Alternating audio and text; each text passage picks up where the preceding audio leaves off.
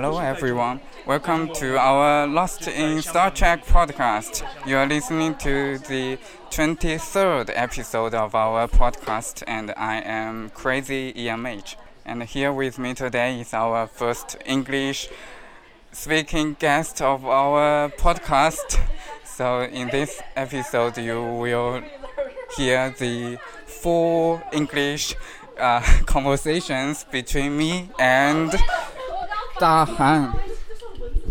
I, yeah, I guess we will. We have a few people that speak English here today. Um, the owner of a bar in space. It's actually in space, in a large space. and his name is Jeff. Say hello, Jeff. How's it going? Yeah. And uh, this is, uh, well, Sid is showing me a calendar for 2015, and uh, and it's amazing. It looks really beautiful too. Is this? Uh, wow. Okay. So, but why didn't you open it? Because the calendar, it's almost 20. It's 2016 now. Why you, I know. Okay, so you're keeping because the photos are beautiful, right? Yeah, and they, they are. I love the. I do that too. I keep a lot of calendars um, of like ocean scenes and things like that because the photos are really. all kinds of posters. Um, yeah, I have. Well, the thing is, um, I've moved so many times. When I, I used to live in Hollywood, that's where I, I'm from, Hollywood actually, and I collected so many things. I used to collect comic books. In fact, I grew up collecting all the old Marvel and DC comics, and this is before the internet. So I've kind of seen the transition from printed material like this to the internet, and it's really amazing how much technology has happened. Yeah, you can share, you can copy all kinds of things and post it uh, on the internet so everybody can see your crea- Yeah. uh, creations. That's right, right, absolutely. Right now, everything you don't even need printed things anymore. But I think there's something nice about holding uh, printed material and really being somewhere like this bar. You know, we're really we're in a real space, so it's nice to be in cyberspace, but it's also still, I think, more healthy to be in a real space. So that that was what was cool about Star Trek. They made us believe that they were really going to these places, and we we got a chance to go along with them. So not many of us can go to outer space for real. So we have to. That's one way we can go. Uh, anyway, so I was inspired by Star Trek. I grew up with the series, the original series TOS, as a kid, and I grew up just a few blocks from Paramount Studios, actually. And I, but I never knew. Yeah, I I only found out what's what's what's really strange that I only found out later that I lived that close t- to where they were making the show. You know. I was watching it on TV, but only a few blocks away, they were actually shooting the next episode. You know, when I'm a kid. So anyway, I would have never known that as a kid, but um, yeah, well, but I do remember later seeing, I think Spock running across the street with with, with one of the characters, and they were because there was a liquor store, a famous liquor store in the neighborhood that all the actors from Paramount used to go to, and I just remember the colored shirts, and then. Um, but that was later. My real connection with Star Trek happened when I fell in love with it, and when I understood what I was watching, and, and I understood where Paramount Studios was, and I started. all- Everything started to become clear to me that it was a fantasy, but it was something that could fill my life with happiness and and a sense of wonder and a sense of mystery and all the things that you know reality doesn't give you on a daily basis. But you, if you did this, if you watched Star Trek, it was like good medicine, you know. And I needed that, so I Life. yes f- filled up. I think the empty parts of my life, you know, and the sat and, and, and you know the show just it covered so many emotions.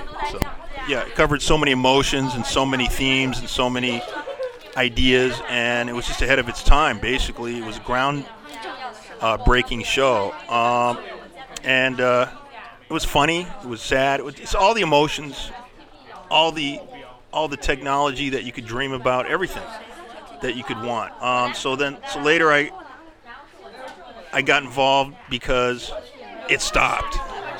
You know, my How do you feel when it is cancelled? well, see, that's that's the next part of my conversation here.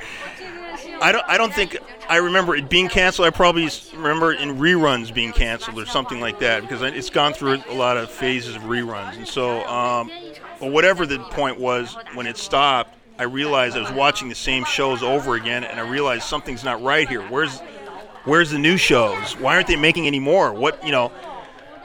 And later, I found out there were people in the neighborhood in, in Hollywood and there was one uh, that were wanted it to continue. One lady named Bjo Trimble, she was really serious about this show to the point where she got people to sign petitions to try and keep it alive. And I think she got a fourth, se- third season. She's the one who got the third season. She talked Paramount into doing it through her mail campaign. And The season is coming out. right, So, because of Bjo Trimble. You know, not just because of her, well, but she, yeah, she motivated everyone. Kind of like what you're doing now to keep Star Trek alive and to let people know what it really is.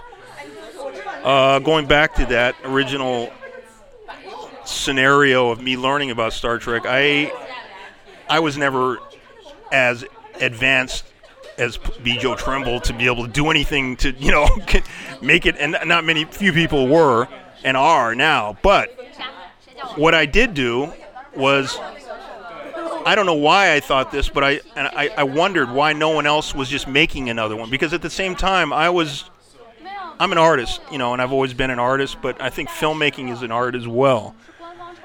It's, it's another medium of art. And so, I I went to I, I was in high school and I was interested in filmmaking you know like like a young director might be you know just playing with cameras. And so I started making little movies.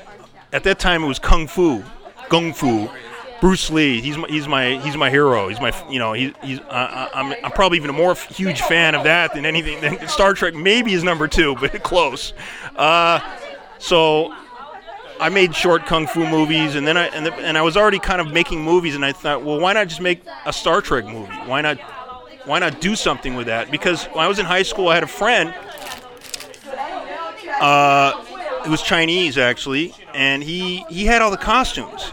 Amazingly enough, he had costumes, he had props, he had he, he had. Uh, all kinds of cool things, and he was really knowledgeable about it. Actually, his hobby was rocketry, which is making model rockets. I think some people do that now. Yeah, he was, and he's a smart. He was a smart kid too. He did really good in school, actually. So, well, the thing was that he was he was the he was the Star Trek, I would say, technical guy, historian, and he knew he had all the costumes and props, and he had friends that had props, and I was a creative filmmaker, so I knew how to make movies, but I couldn't get the props. So I said, hey, let's put two and two together. Can we use your props and your costumes? You, and, and in fact, let's put you in the movie. If I if I use your costume, do you want it? Do you mind if do you want to be in the movie? And that see that was my selling point. So he said, sure, of course. You know, everyone wants to be a movie star, so of course. So he said, yeah. So I, so he wasn't an actor or anything. None of the people were. Um, but uh, yeah, I keep thinking we're on TV, so I'm holding this like people can see it. Uh, I was holding the calendar there, and no one could actually see it, but you guys can imagine that big, nice Star Trek calendar. Yeah. Uh, anyway, so uh, we started.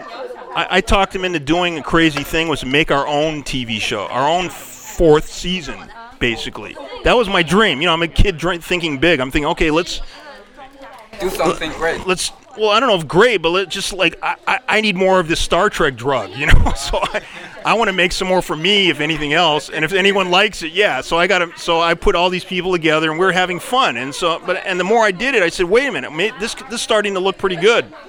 You know there's no digital video we can't edit nicely so it's still kind of choppy the way it was edited and things like that. We're cutting into the negative which you know not the negative but the actual film itself it's actually positive film they called it. But anyway, Super 8 film. Where it was Super 8.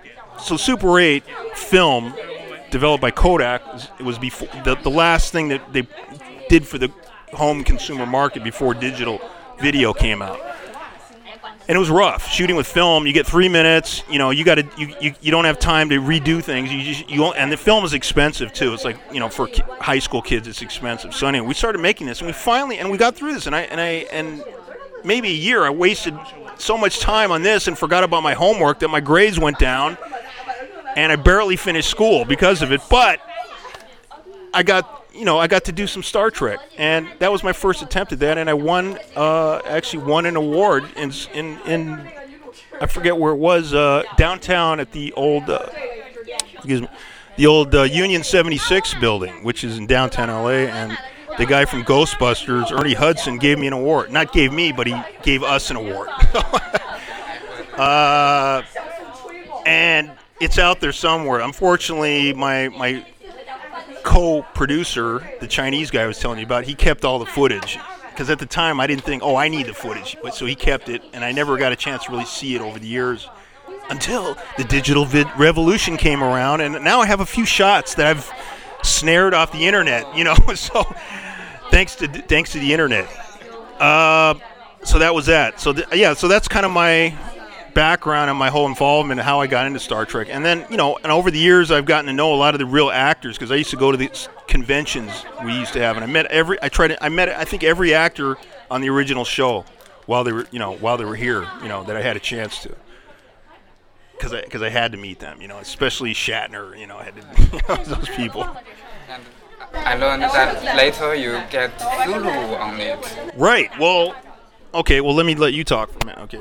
That, that so that's part one of our Star Trek history, in, as far as I'm involved. okay.